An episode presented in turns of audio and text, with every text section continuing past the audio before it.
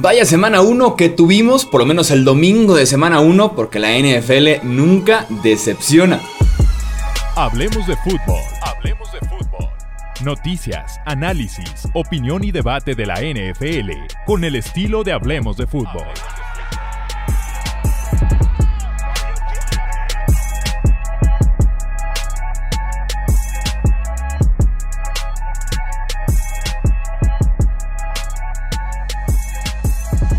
¿Qué tal amigos? ¿Cómo están? Bienvenidos a un episodio más del podcast de Hablemos de Fútbol. Reacciones rápidas de lo que fue este primer domingo de NFL. Vaya, pero vaya semana tan de locura. Platiquemos algunas conclusiones rápidas, ganadores, perdedores, lo que nos fue dejando poco a poco el domingo y lo que poco a poco también fui captando de diferentes partidos que estuve siguiendo, ¿no? El tema de los pateadores. Si tienes a un pateador bueno, confiable cerca de ti, ve y abrázalo. Ve, abrázalo, valóralo, porque hoy como sufrieron Bengals, Steelers, Colts, Titans por los pateadores, también en el Sunday Night se falló un gol de campo bastante cerca. Eh, ¿Qué equipo no se vio perjudicado por los malditos pateadores este fin de semana, no? Este domingo. En la lista que les acabo de leer, por ejemplo, tomamos el caso también de los que se pueden salvar un poco, ¿no? El mejor de esta lista de Bengals, Steelers, Colts, Titans, Buccaneers es Evan McPherson, ¿no? Que es el pateador de Cincinnati. Em, fue un punto extra bloqueado por culpa 100% de la línea ofensiva de los Bengals. Y también fue un gol de campo fallado en el tiempo extra porque el centro fue altísimo. Al momento de que el holder puede apenas controlar el ovoide, colocarlo y demás, le da la vuelta y Evan McPherson patea las costuras del ovoide, lo cual eso se puede defender y se puede excusar completamente al pateador. Pero aún así, de verdad que valora a tu pateador si tienes a uno decente por lo menos.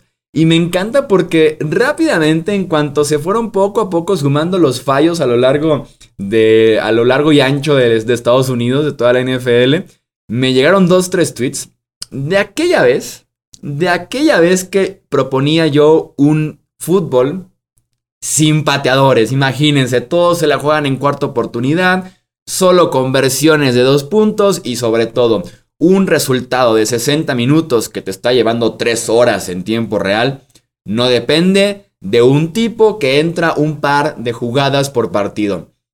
Jesús Sánchez para comisionado de la NFL para presidente de la Asociación de Fútbol Americano del Mundo, proponiendo, como siempre, una vida sin pateadores. Un deporte sin depender de un tipo que está sentado tres horas en la banca y que se les ocurre decir, ven a definir un partido de tres horas con una sola patada y que seguramente va a fallar. Y que te falla punto extra y que te falla gol de campo. Una vida sin pateadores sería una vida mejor. Se los dije yo hace años y lo vuelvo a decir aquí en Hablemos de Fútbol. Sería una vida de arcoíris, sería una vida en la que todo mundo sería paz, en la que todos seríamos amigos de todos, en los que seríamos felices eternamente si no existieran los pateadores en este deporte. Pero bueno, ustedes los quieren mantener, ustedes se aguantan y ven lo desastroso que puede ser a veces. ¿Cuántas vidas tienen los Steelers? ¿No? ¿Cuántas malditas vidas tienen los Steelers? La defensiva jugó como se esperaba, o sea, Realmente no cambió mucho en la defensiva. Sí, un par de esquineros por ahí. Se suma Miles Jack, por ejemplo. Se suma Larry Ogunjobi. O sea, había nombres que incluso podíamos decir que la defensiva de Steelers podía tener una mejor temporada incluso este año, ¿no? Me encanta Alex Highsmith. Si alguien aquí ha estado hypeando a Highsmith, soy yo. Tuvo dos capturas y un fumble forzado en tan solo un cuarto. TJ Watt tuvo una secuencia de jugadas en las que casi mata a Joe Mixon porque llegó justo en el intercambio entre Joe Burrow y Joe Mixon en un acarreo. Y exactamente la siguiente jugada brinca, atleticismo puro e intercepta a Joe Burrow. O sea, el mejor defensivo tal vez de la NFL junto a Aaron Donald, ¿no? El reinante defensivo del año. Entonces, es muy bueno TJ Watt. Minka Fitzpatrick también buscando algo de respeto. Eh, eso sí, eh, si tu defensiva te tiene 5 robos de balón en un partido, que haces casi perdiéndolo, ¿no? Eso sí es directamente a la ofensiva.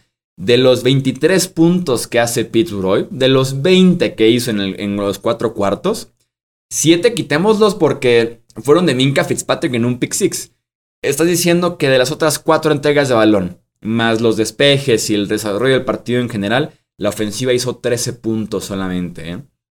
Ojo con que Trubisky no cumpla con lo que se espera, que es muy poco y aún así se queda corto, ¿no? Najee Harris estuvo limitado porque esa inofensiva es mala y aparte termina lesionado del tobillo. Entonces, ojo también con esa parte de Najee Harris. La defensiva de Pittsburgh de 10, la ofensiva malita, ¿eh? Pero cuántas vidas, qué forma de sobrevivir una y otra y otra y otra y otra vez, ¿no? Eh, platiquemos de Justin Jefferson. Prometió ser el wide receiver 1 de la NFL al final de la temporada. Y no sé si ya lo sea después de una sola semana. O sea, literalmente Jefferson dijo, creo que soy el segundo wide receiver de la NFL tras de Davante Adams. Pero de mí se acuerdan, seré el mejor al final de este año. Tal vez ya lo es. En ese rol del nuevo Cooper Cup en la ofensiva de los Vikings, ¿no? En la ofensiva de Kevin O'Connell, que viene del árbol de Sean McVay y que decía voy a convertir en Justin Jefferson lo que teníamos en Cooper Cup la temporada pasada, que fue el ofensivo del año, ¿no? El triple corona, el MVP del Super Bowl. Entonces, Jefferson se manda una primera parte de locura, pero sobre todo un partido, nueve recepciones, 184 yardas y dos touchdowns en contra de Jairi Alexander, que ya no sabía qué hacer. Ya el buen Jairi, que es de los mejores esquineros de la NFL, ya no sabe qué hacer con Justin Jefferson, ¿no? Un verdadero placer ver a Justin Jefferson hacer eh, rutas, conseguir yardas y demás. Ojito porque se acaba de confirmar aquí en vivo y en directo que Jerry Jones anuncia que Dak Prescott tendrá cirugía en la mano y se perderá varias semanas. El mismísimo Jerry Jones es que confirma que eh, Dak Prescott estará fuera varias semanas porque necesita cirugía en su mano derecha. ¡Wow! se le viene el mundo encima a Dallas, ¿eh? Si de por sí llegaremos ya a platicar de los Cowboys, llegaremos ya justamente a platicar de los Cowboys, eh, porque él fue una actuación decepcionante el domingo por la noche, y sumarle que Dak Prescott estará fuera múltiples semanas, cirugía en la mano, que también no es solamente el hecho de que regrese y ya está, ¿no? Es el cómo regresa también en esa parte. Damn. Damn, damn, damn. Sigamos, sigamos platicando y, ahorita llegaremos con el buen eh, Dak Prescott, ¿no? Eh, tenemos también el caso de Nick Siriani, o sea, soy un soldado de Nick Siriani, me declaro soldado de Siriani a todo lo que da el head coach de Filadelfia, ¿no? El triunfo de Philly fue muy a lo Philly, hicieron 38 puntos, lo cual se puede esperar de una ofensiva que iba a ser productiva este año. Y lo hacen con cuatro touchdowns terrestres, ¿no? Miles Sanders, Jalen Hurts, Kenneth Gainwell y también Boston Scott anota, o sea, todos se sumaron a la fiesta de touchdowns en Filadelfia en contra de Detroit. Eh, tenemos el caso, tenemos el caso, estoy viendo aquí Twitter para poder eh, comentar algo al respecto, también publicarlo por ahí en Instagram y demás. Ya saben, hablemos de fútbol en Twitter, Facebook, Instagram. Dak Prescott fuera múltiples semanas porque necesita de cirugía en la mano. Vimos que se lesionó por ahí eh, en un encontronazo que tuvo su mano contra la mano de un liniero defensivo de Tampa Bay.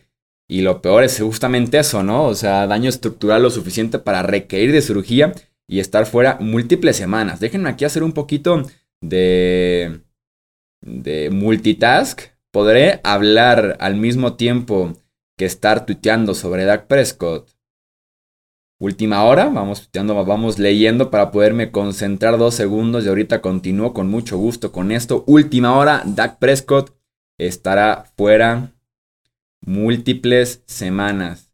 Necesita cirugía en su mano derecha. Confirmado por Jerry Jones. Qué raro, ¿no? Jerry Jones sale directamente a decir algo sobre el coreback. Esperaría esto de solamente un dueño en toda la NFL y sería justamente eh, Jerry Jones. Justamente sería Jerry Jones. Ok, publicado en Twitter. Ya nada más lo publicamos en Facebook e Instagram. Y con mucho gusto continuamos hablando de lo que fue esa semana 1, ¿no? Platiquemos de los Cowboys, es más, ya que estamos aquí. Ya que estamos aquí, ¿no? Eh, quitando un poco el tema de la lesión, porque bueno, se da, ya casi al final del partido. También enfrentan una muy buena defensiva de Tampa Bay pero es lo que se dijo de la ofensiva de Dallas, ¿no? Línea ofensiva muy cuestionable. cero separación. Y aparte se lesiona McGovern en la primera serie, el, el guardia izquierdo. Cero separación por parte de los wide receivers. Era de esperarse. Es CD Lamb y una combinación ahí entre Noah Brown, eh, Tony Polar. O sea, no iba a funcionar mucho esa ofensiva que digamos y había cero separación. Cada pase fue competido, cada pase fue complicado para Dak, aparte de que tuvo un muy mal partido. No pudo con la cobertura en zona de Tampa Bay, no pudo con los blitzes tampoco de Devin White, de Lavonte David y compañía. Tres puntos, sale Dak y tenemos ahora confirmación de que estará fuera múltiples semanas porque requiere cirugía en su mano. Se le viene feo en ese sentido. A los Cowboys que ya se les ha hecho un poco de... Se les ha hecho un poco de... De, de una constante, ¿no? El estar jugando sin Dak. Los siguientes partidos de los Cowboys son Bengals en casa, de visita en contra de los Giants, Commanders en casa, visitan a los Rams, también de visita ante los Eagles y reciben a los Lions. Esos son por lo menos los siguientes seis partidos de los Cowboys. Pero sí, sumamente decepcionante Dallas, pero bueno, de alguna forma lo que se esperaba. Y aquí mismo en un solo podcast dedicado a los Cowboys dijimos que iba a ser un año complicado, sobre todo un septiembre muy difícil para Dallas, a la ofensiva sobre todo. Su defensiva se comportó bastante bien un poco inconsistente Tampa Bay, Tom Brady y compañía, pero lo de Dallas, advertimos aquí eso. Ok, ahora sí les decía, platiquemos un poquito de, de Davante Adams y de Aaron Rodgers, ¿no?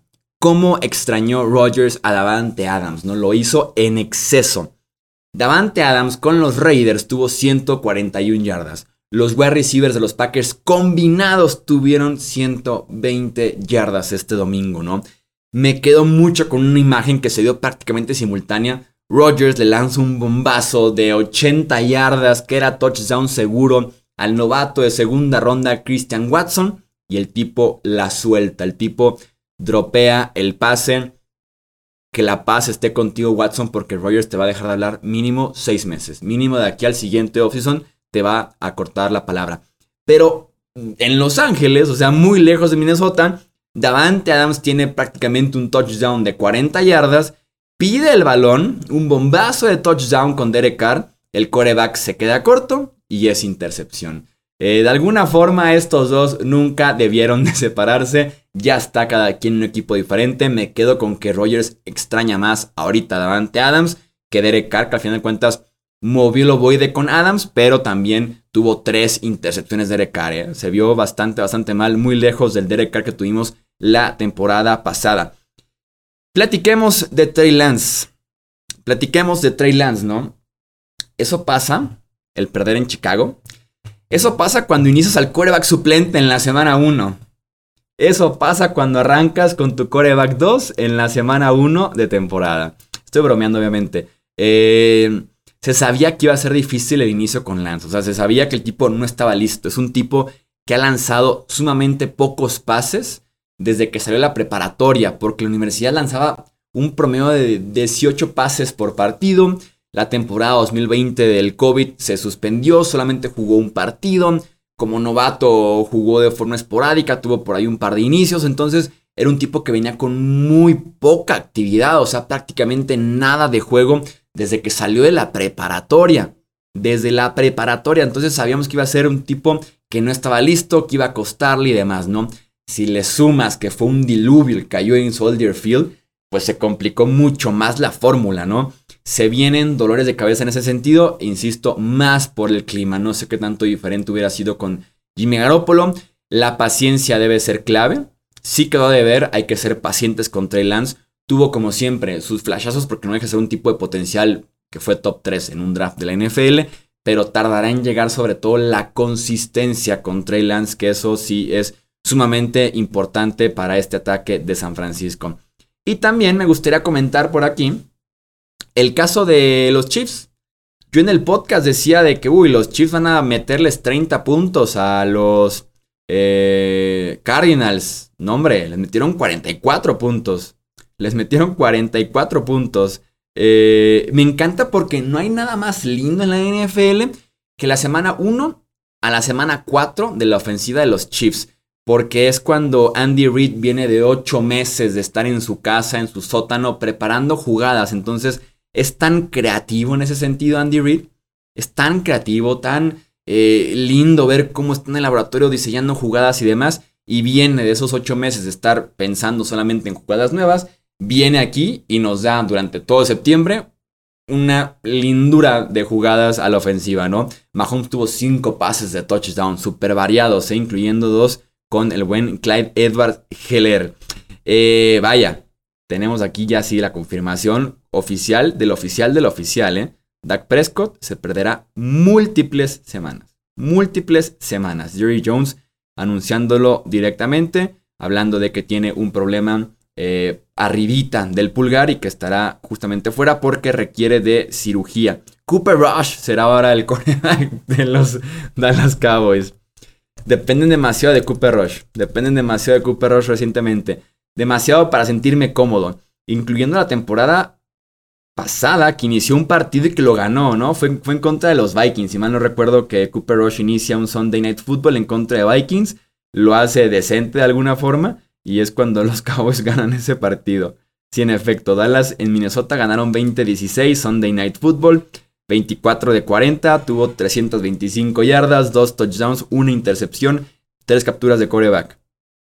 Un acarreo para 2 yardas. Ese fue Cooper Rush en, eh, en Minnesota. Pero si, si Dak Prescott anotó con la ofensiva titular 3 puntos, la que se viene, ¿eh?